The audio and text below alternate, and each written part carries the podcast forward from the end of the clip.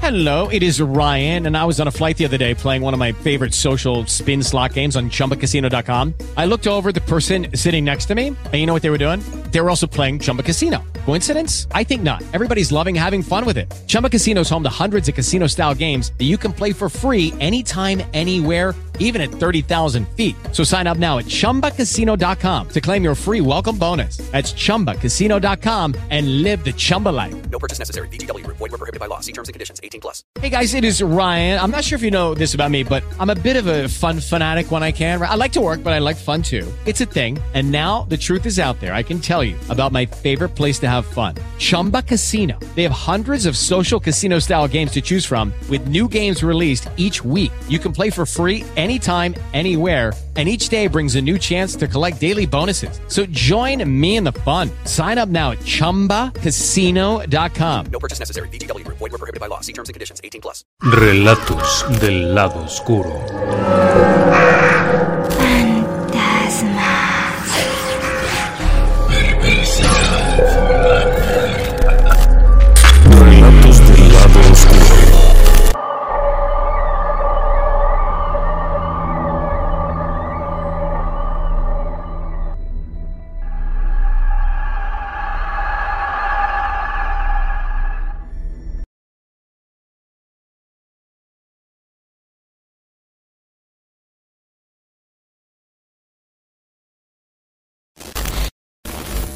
Déjeme que lo lleve atrás en el tiempo. Estamos en los años 50. En ese inicio de la década de 1950, una nueva figura del cine aparece.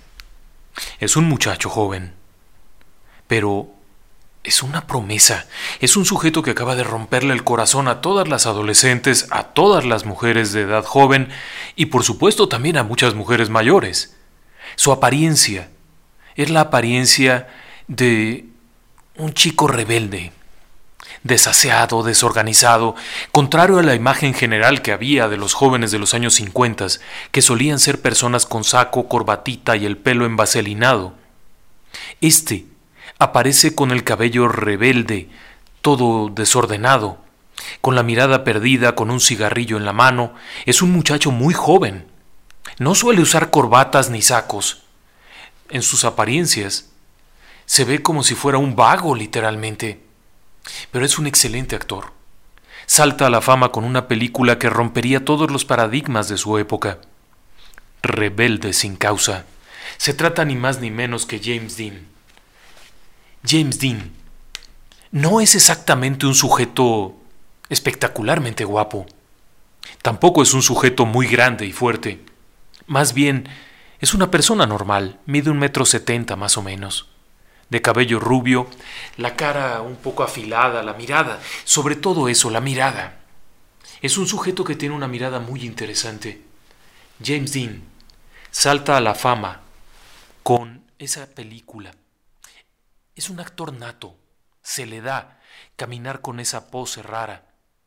Inmediatamente es tachado de que no actúa, que en realidad la imagen del rebelde sin causa es el mismo, pero en cuanto llega la siguiente película, se rompe con todo eso. La siguiente película es Al Este del Paraíso. Y posteriormente llega la película Gigante. En ambas actúa con otros grandes actores. En Gigante está con Elizabeth Taylor. Y, por supuesto, hace un papel espectacular. Su actuación no deja lugar a dudas, de pronto ya no es el chico joven, rebelde, sino un viejo. Es una calidad tremenda. Pero fuera de los escenarios, James Dean es un personaje también muy peculiar. Tiene 20 años. Es muy apreciado por las personas porque es sencillo, es un tipo sencillo, es medio locochón, suele bromear, le gusta hacer cosas raras, le gusta acompañarse de amigos. Es una época muy diferente del mundo. Muchas personas hoy en día no recuerdan nada de esto. Cualquier persona menor de 40 años le va a costar trabajo saber de lo que estoy hablando, pero en los años 50 el mundo era muy diferente. Y James Dean correspondía a ese mundo diferente. Era una cara que daba la sensación de que todo iba a estar bien, por alguna extraña razón.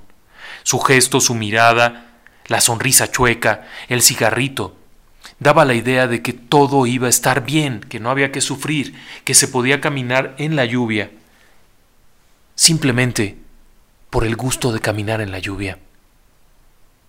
James Dean proyectaba una imagen diferente de las personas, una imagen menos acartonada, la imagen de el clásico rebelde, pero no el rebelde perverso, vicioso, sino el rebelde que quería cambiar las cosas. Pero en el interior, en la vida familiar, James Dean tenía veintitantos años, no había muchas experiencias que contar, pero era un amante de los coches.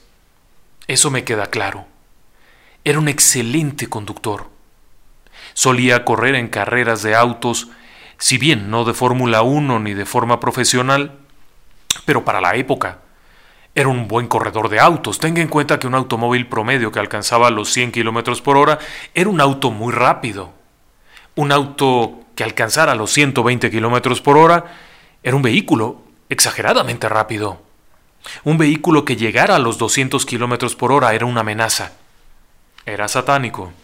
Algo que pudiera alcanzar esas velocidades descomunales era algo temible. A James Dean le encantaban estas cosas.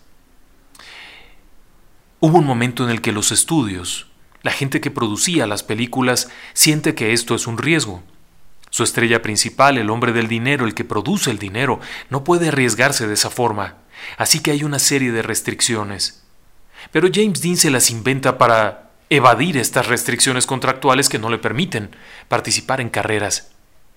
Pero es su pasatiempo favorito, le encanta esto, ha tenido varios autos.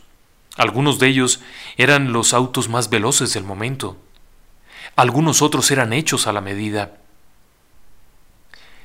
James Dean desea probar la velocidad el gusto por correr, el gusto por sentirse vivo, sentir el viento en la cara, mientras conduce a gran velocidad en un automóvil descapotado.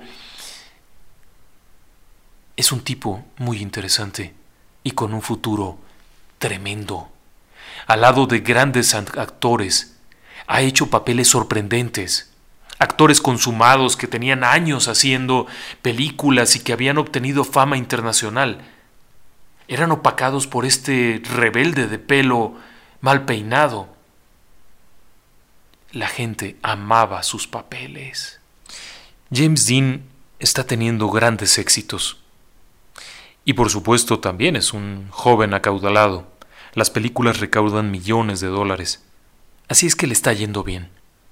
Y entre filmación y filmación y todo este enorme trabajo que representaba hacer películas, James Dean tiene tiempo para darse gustos, como seguir corriendo coches.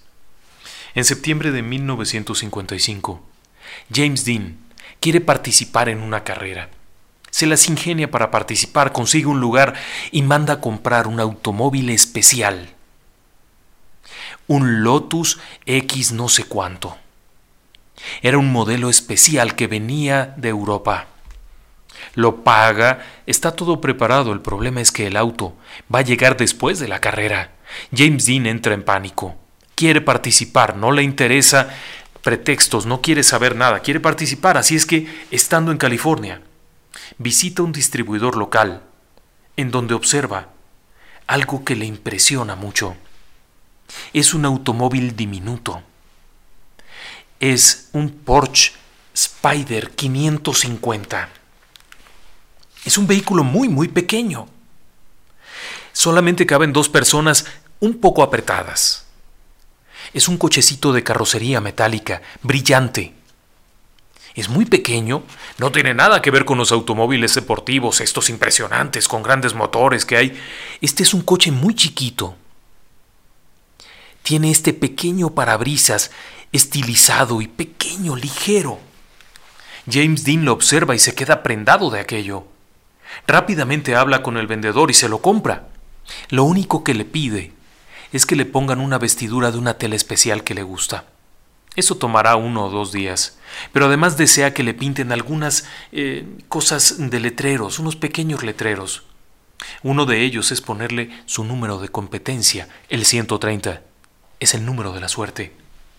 Pero además, cuando James Dean vio aquel coche, estando en la distribuidora de autos deportivos, lo primero que dijo fue, ¿qué es este pequeño bastardo que tienes aquí?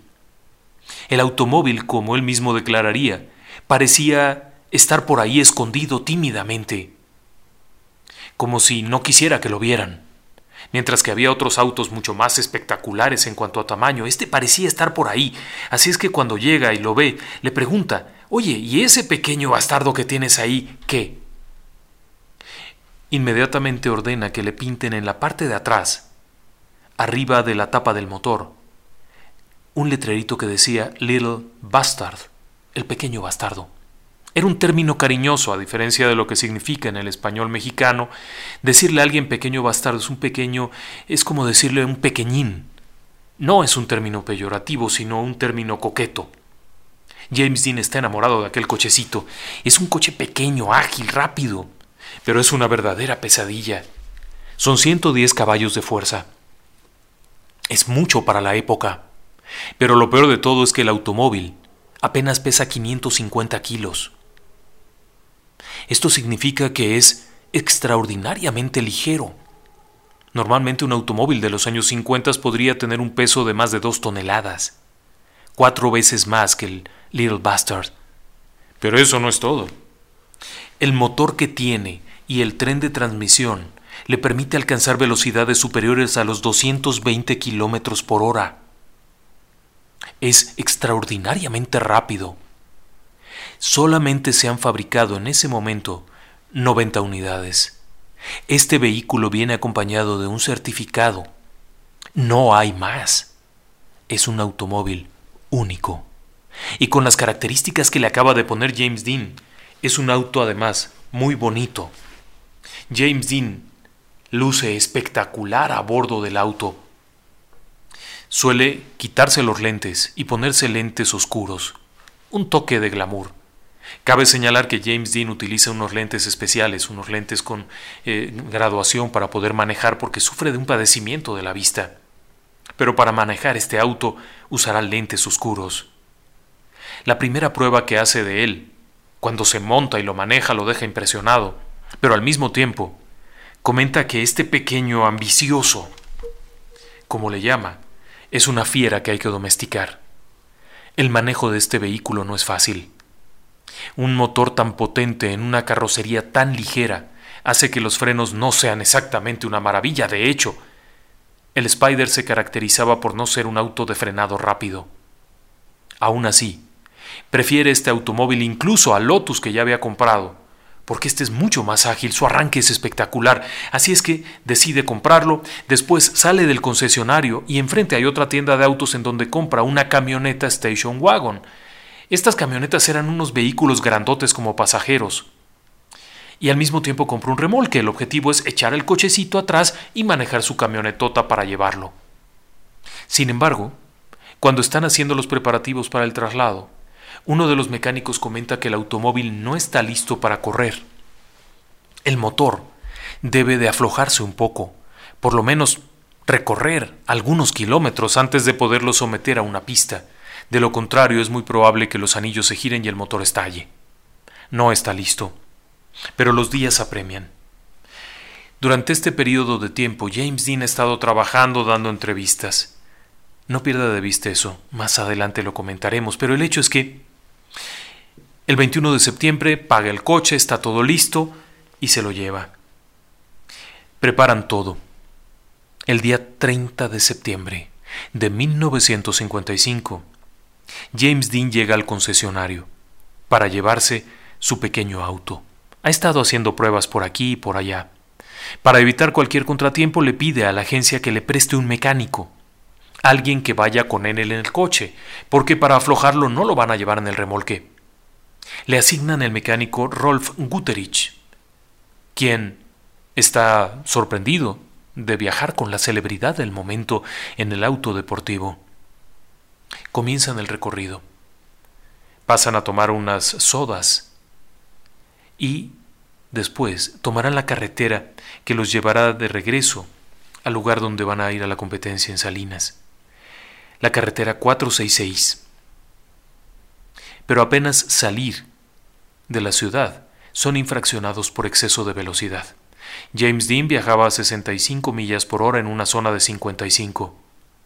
El oficial de policía que lo detiene y le da una multa de tránsito le recomienda, tenga usted cuidado, estos autos son peligrosos. James Dean arranca, va conduciendo bien. Sabe que el automóvil no puede viajar a gran velocidad, así que probablemente irá a unos 100 kilómetros por hora. Va manejando, es una ruta larga. La carretera 466 en 1955 era una ruta recta, solitaria, poco tráfico, tranquila. Así que James Dean va contento, va incluso platicando con Guterich. Dan las 5 de la tarde, 5.50 más o menos. El sol está de espaldas a James Dean. Así que está tranquilo, está manejando a gusto. Conforme avanzan y se van acercando a la intersección de la carretera 41 cerca de Colame, California, el mecánico le señala a James Dean que un automóvil viene de frente. Se trata de un automóvil grande. Es un uh, Ford Tudor, un coche pesado, feo. Eran vehículos muy grandes pero muy pesados. James Dean contesta, no te preocupes, se va a frenar o va a seguir de frente. Conforme se van acercando un poco más, Guterich comenta a James Dean está dando la vuelta. Al observar que el automóvil baja la velocidad como para dar la vuelta en la intersección de la 41. James Dean le comenta, no te preocupes, ya me vio, se va a frenar. Sigue a la misma velocidad conforme se acerca peligrosamente al auto. En el instante en el que están a una distancia de apenas unos metros, el automóvil aquel, el enorme Ford Tudor, conducido por Donald Turnuspid, de 23 años, da la vuelta. James Dean pisa los frenos, pero el pequeño bastardo no va a frenar. El automóvil continúa prácticamente a la misma velocidad y se impacta de frente con el Ford Tudor de Donald Turnipseed. En el momento, el choque es terrible. El automóvil de Turnipseed es un automóvil pesado, fuerte, que sufre un daño frontal. El joven Donald, de 23 años, apenas sufre unos rasguños, pero el automóvil de James Dean sufriría daños considerables. El automóvil Tudor, apenas un golpe frontal. El auto de James Dean, el pequeño bastardo, está destruido. El mecánico Rolf Guterich acaba de salir volando y cae casi 50 metros más adelante. Tiene el cráneo fracturado, la cadera fracturada, está inconsciente y sangra profusamente. Donald, el conductor del Ford, tiene una lesión en la nariz, pero está consciente y está bien, no tiene nada. James Dean está prensado entre los retorcidos fierros del pequeño bastardo. Tiene lesiones internas graves, sangra internamente, tiene una lesión cráneoencefálica severa, casi no respira, prácticamente está muerto. Cuando llega una ambulancia a toda velocidad, recogen el herido principal, que es Rolf Guterich. Tiene signos vitales, respira, está inconsciente, tiene lesiones graves, tiene roto el cuello también pero al acercarse al automóvil de James Dean, notan que el sujeto no tiene pulso, no respira. Tiene el cuello dislocado. Aún así, lo colocan en una camilla y lo trasladan al hospital, en donde al llegar es declarado muerto. James Dean, el actor del momento, el hombre joven, el héroe de película, está muerto. Es aproximadamente las siete de la noche de aquel 30 de septiembre de 1951 y la joven promesa del cine está muerta. James Dean acaba de pasar a la historia, se acaba de convertir leyenda a sus 24 años de edad, se acaba de convertir en leyenda. Su cadáver está ahí. Y la sorpresa es enorme. Pero la tragedia se cierne. Son momentos muy duros. El automóvil es retirado de la carretera, enviado a un depósito de autos. Y entonces comienzan a surgir una serie de situaciones, todas ellas muy raras. Déjeme que le explique. James Dean acababa de participar unos días atrás en una entrevista de televisión. Durante la entrevista con eh, Jig Jung, en aquel septiembre de 1955, la entrevista había versado acerca del gusto de James Dean por las carreras. Le habían preguntado a qué velocidades había llegado, qué carreras había competido y todo. La entrevista era sensacional porque durante la entrevista aparecía con el vestuario de la película gigante, con un sombrero tejano y todo aquello, en su papel de, de actuación. Contaba cómo le gustaba correr, en qué carreras estaba y todo aquello. La entrevista tenía la finalidad de promocionar un programa de seguridad en el manejo. La Comisión de California había logrado que James Dean diera esta entrevista para que hablara de seguridad en el manejo y de cómo si querías correr tenías que ser corredor, pero que en las calles no corrieras. El eslogan de la campaña de seguridad era maneje con cuidado. La vida que puede salvar es la suya. Al final de la entrevista se esperaba que James Dean dijera esa frase. Maneje con cuidado, la vida que puede salvar es la suya. Sin embargo, al final de la entrevista y después de despedirse de Jig Jung, Dean lo que dice es, maneje con cuidado. La vida que puede salvar es la mía. En una especie de extraña premonición. Pero esa no sería la única cosa rara que habría. Unos días después de haber comprado el automóvil, James Dean, antes de recogerlo de manera oficial, decidió darle unas vueltas dentro de la ciudad de Los Ángeles. En una de las vueltas, ve que un amigo suyo, conocido, íntimo, gente con la que había trabajado, está saliendo de un restaurante. Así que detiene el automóvil y se baja a saludarlo. Imagínese usted qué épocas eran aquellas en donde una figura del espectáculo como James Dean salía a la calle y se encontraba un conocido suyo y se detenía a platicar con él. Bueno, pues se trataba ni más ni menos que de Alec Guinness, un viejo conocido suyo. Cuando están platicando, James Dean le comenta que acaba de comprar ese automóvil. Ya tiene los números 130 pintados, ya tiene los letreritos.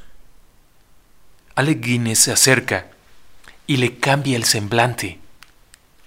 James Dean le pregunta que qué ocurre, que si no le gustó. A lo que Alec Guinness, el famoso actor, responde, Tu auto luce siniestro. Míralo. Parece que tiene hambre. Luce siniestro. Me da nervios. James Dean se ríe y le dice, Tú siempre eres muy supersticioso, Alec. A lo que Alec lo, declararía durante mucho tiempo. De hecho, presentaría un diario en donde estaba escrito esto. Le comenta, por favor, nunca te subes, nunca te subas a ese coche. En ese auto te matarás. Si te subes a ese coche, estarás muerto en una semana. Y el momento es muy tenso porque James Dean se acaba de bajar a saludar a su amigo, lo saluda de abrazo, casi casi de beso, y de pronto le dice estas cosas, pero no solo eso. Alec Guinness, Sir Alec Guinness, actor inglés, retrocede unos pasos y se aleja del coche. El momento es tenso para ambos, al punto que James Dean finalmente se ríe y le dice, no exageres, Alec, ¿Qué payasadas son esas? Pero de nueva cuenta Alec Guinness le insiste, no te subas.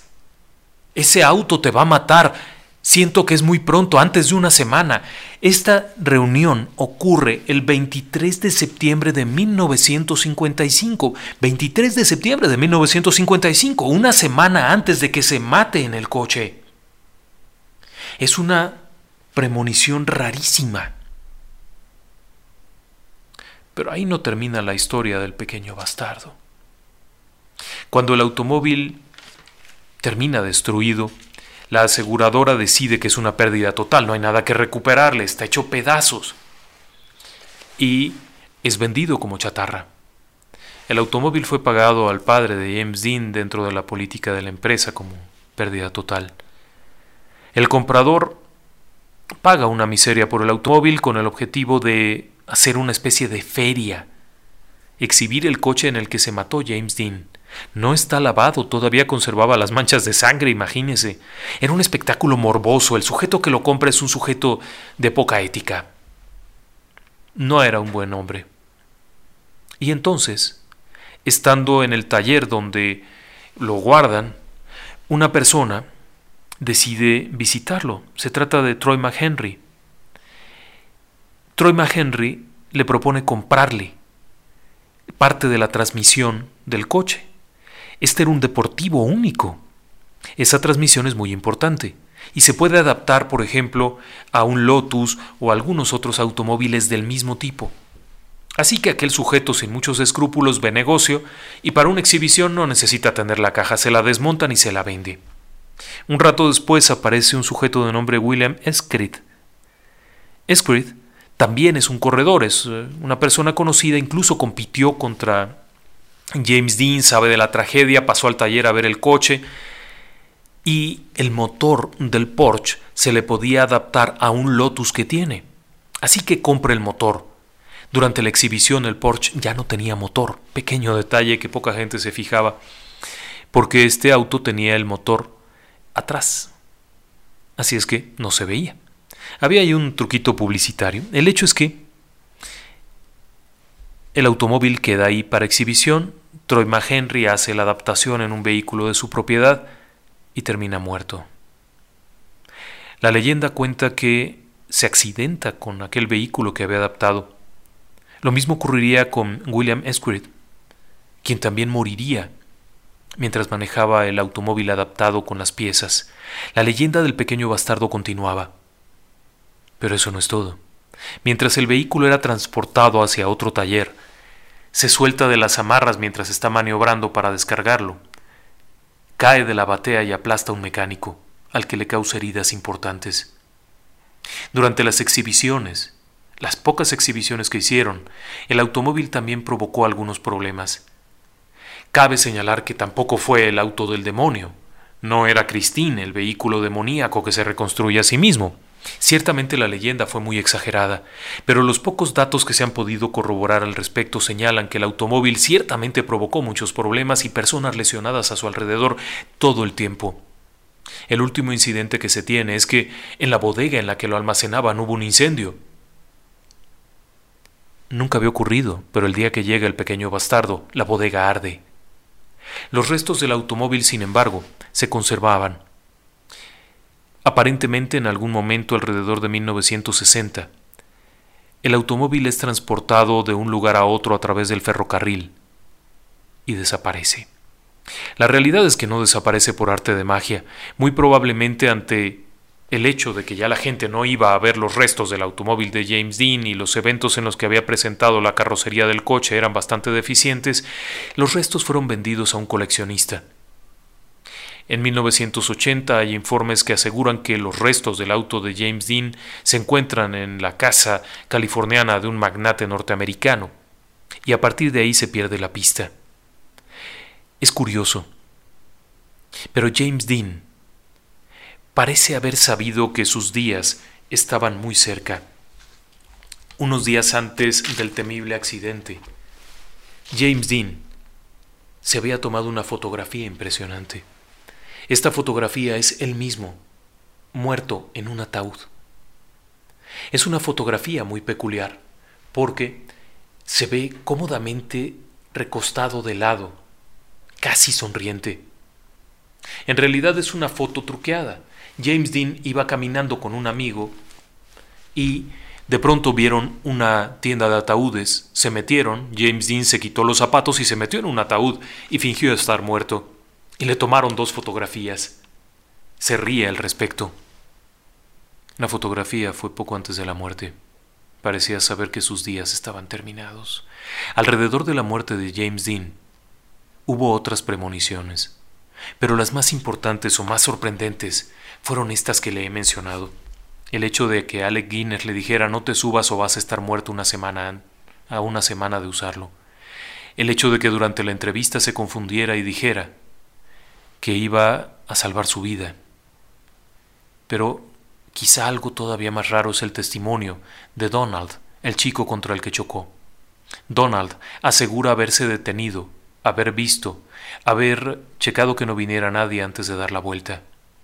Trágicamente el automóvil de James Dean era color plata. A la distancia, con el sol de frente, ninguna persona lo podía ver.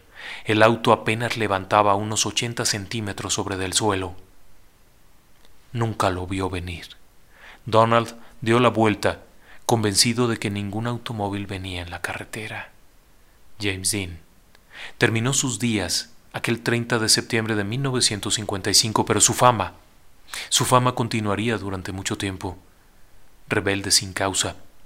Vive joven, vive rápido, Muere joven y serás un cadáver hermoso. Muchas gracias, buenas noches y que descansen en paz.